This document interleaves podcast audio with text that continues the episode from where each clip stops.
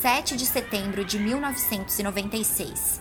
Tupac Shakur, de 25 anos, é atingido por quatro dos 13 tiros disparados contra ele numa rua de Las Vegas, Estados Unidos da América. Com apenas 5 anos de carreira, o rapper morreu numa sexta-feira 13, mas tornou-se imortal no mundo da música. Um mistério que continua sem solução em nome do Código das Ruas. Eu sou Cláudia Sérgio. Eu sou Samia Fiates. E este é o Crime sobre o Holofote.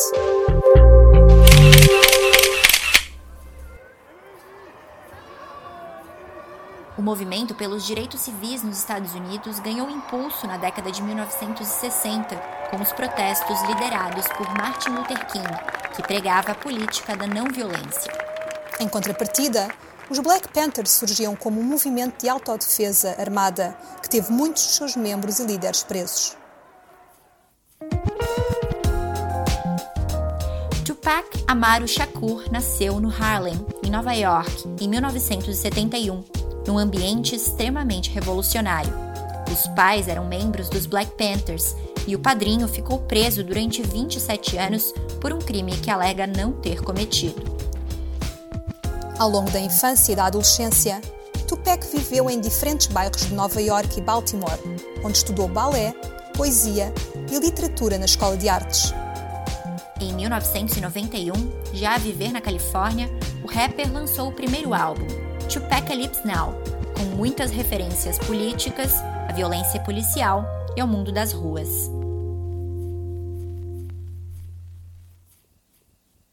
Em 1993, Tupac foi preso por 10 dias por atacar um outro rapper com um taco de beisebol. Em 1994, o rapper foi condenado a 4 anos e meio de prisão por abuso sexual. Mas em outubro de 1995 foi libertado, depois do CEO da Death Row Records pagar a fiança de 1 milhão e meio de dólares. O que veio a seguir foi o disco All Eyes on Me, que vendeu 5 milhões de cópias, igualando as vendas de estrelas da pop como Madonna, aos 25 anos, Tupac vivia o auge da carreira. No dia 7 de setembro de 1996, Tupac Shakur foi a Las Vegas para assistir a uma luta de boxe entre Mike Tyson e Bruce Seldon. O rapper chegou ao hotel Luxor às duas e meia da tarde e seguiu para o local da luta no MGM Grand Casino às 8 da noite. Bastaram 109 segundos para Tyson ter sido declarado vencedor.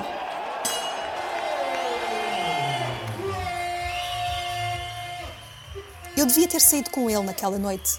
Prometi que ia à discoteca 662 com ele, mas tinha acabado de ter um bebê e a mãe da criança queria que eu ficasse em casa, por isso não fui. Disse Mike Tyson numa entrevista ao DJ Vlad em dezembro de 2020.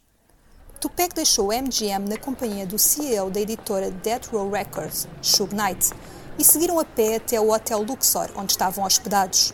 Um pouco mais tarde, os dois saíram em direção à discoteca 662, no BMW preto da editora. Suge a conduzir e Tupac no banco de passageiro.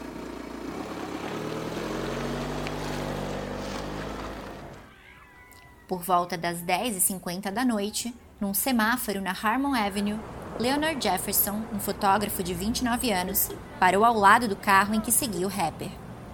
Eu disse: Como é que é, Peck? Ele olhou por um segundo e reconheceu-me e disse: Então. Contou Jefferson ao jornalista Brandon Klingenberg em 2016. Eu perguntei-lhe o que é que iam fazer naquela noite e ele disse que iam ao Clube 662 e que eu também deveria ir. Eu disse: Certo, fixe. Deixa-me só tirar uma fotografia muito rápido. A imagem mostra a janela do carro aberta, com Tupac sentado no banco do passageiro, a olhar com uma expressão séria para a câmera. É a última fotografia de Tupac Shakur com vida.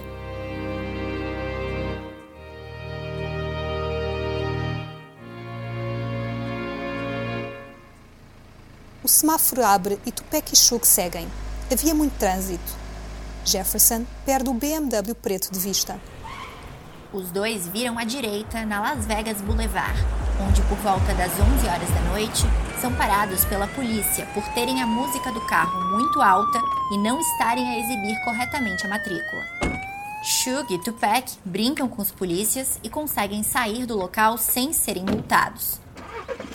Às 11h15 da noite, Tupac e Shug já estão no Flamingo Road e seguem em direção a este. O carro é abordado por um grupo de raparigas. O rapper coloca o corpo para fora da janela e cena para as fãs. Na junção com a Koval Lane, param num semáforo, na via do meio. À frente, dois carros nas vias do meio e da esquerda. Atrás, segue um carro com seguranças de Tupac. À esquerda, um carro com duas mulheres chamam a atenção do rapper e do amigo. É quando um Cadillac branco se aproxima pela via da direita.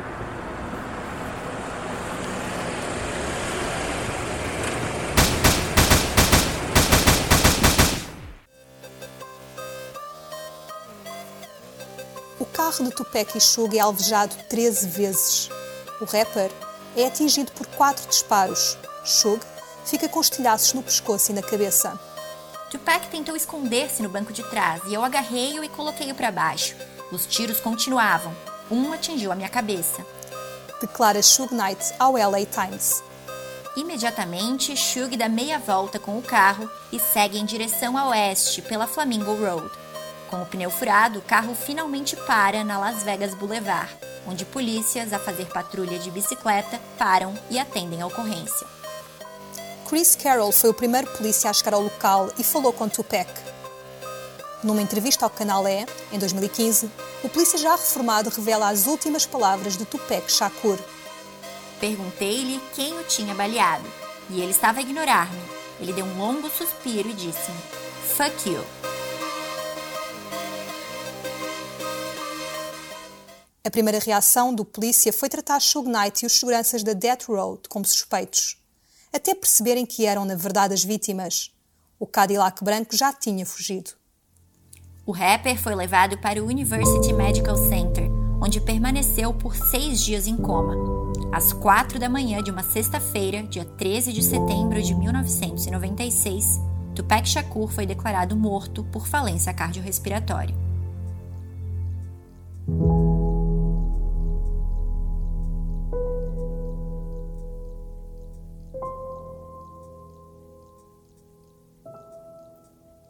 Depois da luta de Mike Tyson na noite de 7 de setembro, as câmaras de videovigilância do MGM Grand Casino registraram uma grande confusão no lobby.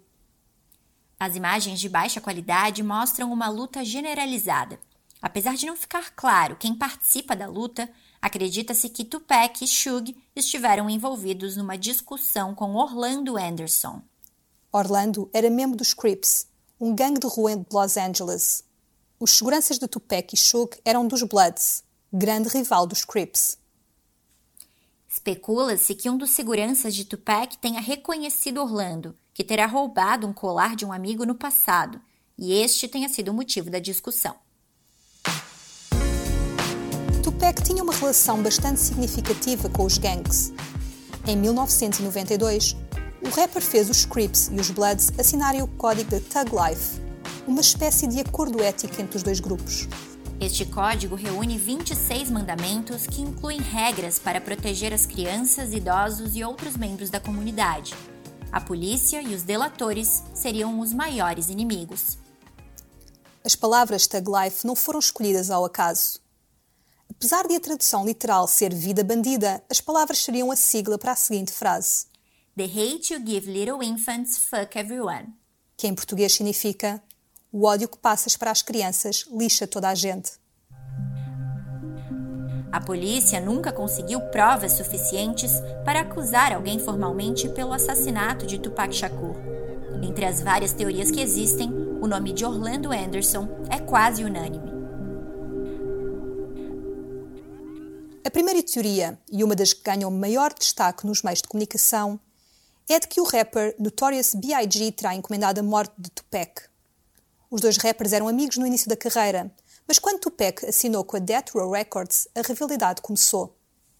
É que a editora de Suge Knight era uma grande rival da Bad Boy Records, editora de Sean Combs, conhecido na época como Puff Daddy. Tupac e a Death Row representavam a costa oeste dos Estados Unidos, vindos da Califórnia, enquanto B.I.G. e a Bad Boy eram da costa este, Nova York. Os dois rappers passaram a lançar música com provocações um para o outro. Em Hit 'em Up, Tupac diz que dormiu com a mulher de B.I.G., entre outras ofensas direcionadas também a Bad Boy e a Puff Daddy. Um episódio de 1994 reforça a teoria. Tupac foi baleado cinco vezes num estúdio de gravação em Manhattan. O rapper recuperou e depois passou a afirmar que a emboscada foi armada pelo rival, Notorious B.I.G.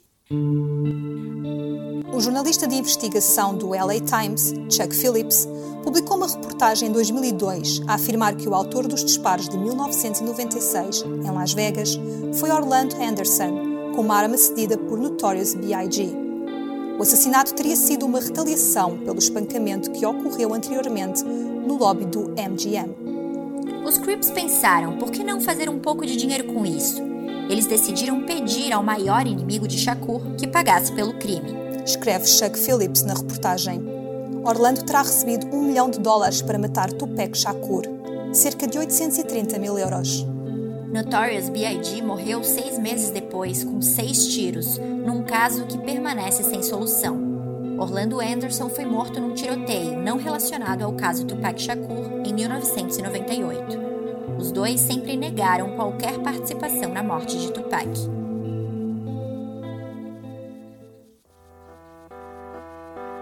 Outra teoria, defendida pelo polícia reformado de Los Angeles, Greg Kending, vai além. Puff Daddy seria o responsável pela morte de Tupac, e o assassinato de Notorious B.I.G. teria sido uma retaliação orquestrada por Suge Knight. As revelações estão no livro Murder Rap, de 2011, e no documentário com o mesmo nome, lançado em 2015. Segundo Cagin, Puff Daddy teria contratado um membro dos Crips chamado Kef D para matar Tupac e Suge. Pelo crime, o CEO da Bad Boy Records terá pago um milhão de dólares. O polícia diz que foi Kef D quem assumiu tal numa confissão e revelou que o autor dos disparos foi Orlando Henderson. Suge Knight terá pago 13 mil dólares, cerca de 11 mil euros, para um membro dos Bloods assassinar B.I.G. em março de 1997. Sobre o livro de Greg Kedding, Puff Daddy disse ao LA Weekly, em 2011: Pura ficção e completamente ridículo. Em 2018, Kef D deu uma entrevista para o documentário Unsolved, de Tupac and Biggie Murders, na qual admite que estava dentro do Cadillac branco de onde saíram os disparos que mataram Tupac. Kef D disse estar no banco do passageiro, com outros três membros dos Crips, entre eles Orlando Anderson, que estava sentado no banco de trás. O grupo cruzou com o BMW de Tupac e Shug na Flamingo Road. As raparigas estavam a chamar Tupac, Tupac, ele estava como uma celebridade num desfile. Se ele não estivesse na janela, nós nunca o teríamos visto. O grupo, no Cadillac branco, deu meia volta e parou no semáforo do lado do carro de Tupac e Shug. Quando paramos, eu estava no banco da frente. Vi o meu amigo Shug. Ele viu-me. Quando questionado sobre quem fez os disparos, KFD respondeu: Vou seguir o código das ruas. Apenas digo que vieram do banco de trás. O código das ruas citado por KFD tem a mesma premissa do código da Thug Life proposto por Tupac em 1992. Um rato no teu gangue é um rato em todo o lado. Os ratos são como doenças. Mais cedo ou mais tarde, vamos apanhá-lo.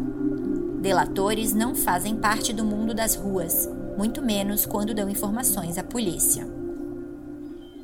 O relatório de investigação, com mais de 200 páginas, foi tornado público pela polícia de Los Angeles em 2020. O documento revela que Orlando Anderson é mesmo o principal suspeito de ser o autor dos disparos. A polícia diz que, praticamente, não obteve informações relevantes dos depoimentos prestados pela equipa de seguranças da Death Row, que testemunhou o tiroteio. Entre as muitas teorias curiosas sobre a morte de Tupac, há um documentário de 2020 que diz que o rapper pode ainda estar vivo. Segundo Rick Boss, o assassinato foi falsificado por Tupac, que estará a viver numa tribo de índios no Novo México. Numa entrevista ao DJ Vlad em 2011, Young Noble e Idi Amin, membros do grupo Hot Loss, disseram que fumaram as cinzas de Tupac numa cerimónia na praia. Se ouvirem a música Black Jesus, ele diz: Negros, fumem as minhas cinzas. Foi um pedido que ele fez.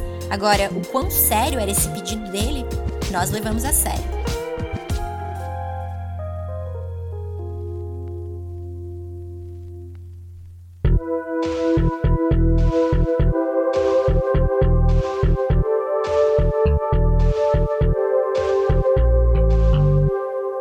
Crime sobre o Holofote é um podcast produzido pela equipa do holofote.pt.